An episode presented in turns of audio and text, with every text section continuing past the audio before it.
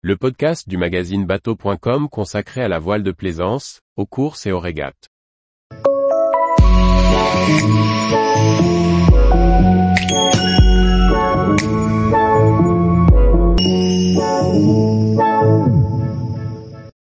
Une pirogue à voile reconstruite d'après des photos et des témoignages. Par Briag Merlet.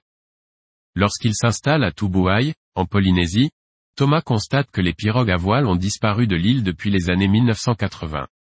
Il se met en tête de les faire revivre et nous raconte comment cette aventure a mené au lancement d'une pirogue destinée à faire redécouvrir la voile aux enfants. Parti vivre sur son voilier en Polynésie, Thomas finit par s'installer quelque temps à Tubuai, l'île la plus au sud du territoire, très éloignée de Tahiti. À son grand étonnement, il ne trouve pas trace d'une seule pirogue à voile sur l'eau. Je me suis rendu compte que tout se faisait en bateau à moteur. Il n'y avait pas de voile, hormis quelques bateaux de passage et un ami qui avait importé un Obicat. Cela ne m'a pas semblé logique et je me suis mis en tête de refaire une pirogue. Thomas se met alors en quête d'informations. Il découvre que les dernières pirogues à voile ont navigué à Tubuai dans les années 1980.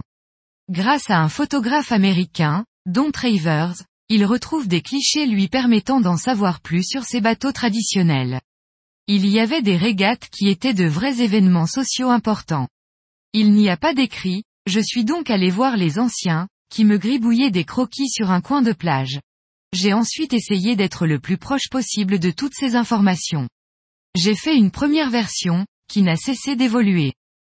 En travaillant sur le projet à temps plein pendant deux mois et demi, Thomas construit la coque principale ou VAA. Pour des raisons de simplicité, il fait le choix de la construire en contreplaqué, associé à de la résine époxy et de la fibre de verre. Il justifie, le bois creusé aurait été trop long, même si mon contreplaqué était de mauvaise qualité.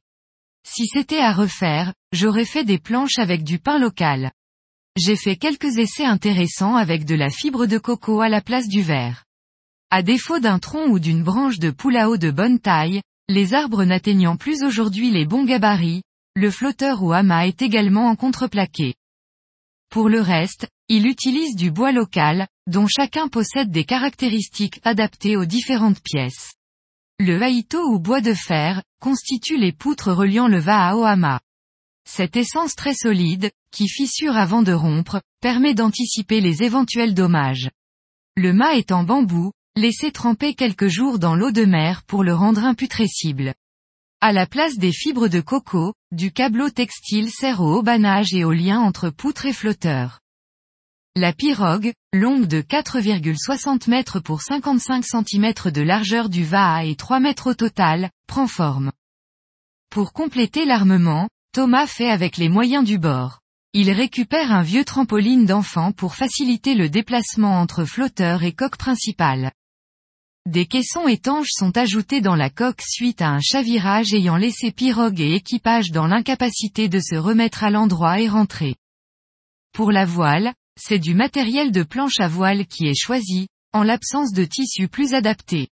Les voiles en coton ont disparu depuis longtemps et un cyclone en 2010 a fait de nombreux dégâts. Thomas offre le luxe d'une voile d'avant et d'un petit bout dehors pour un spi, bien que les pirogues de Tubuai se contentaient généralement d'une grand voile. Une fois à l'eau, Thomas embarque de jeunes locaux, avec un certain succès.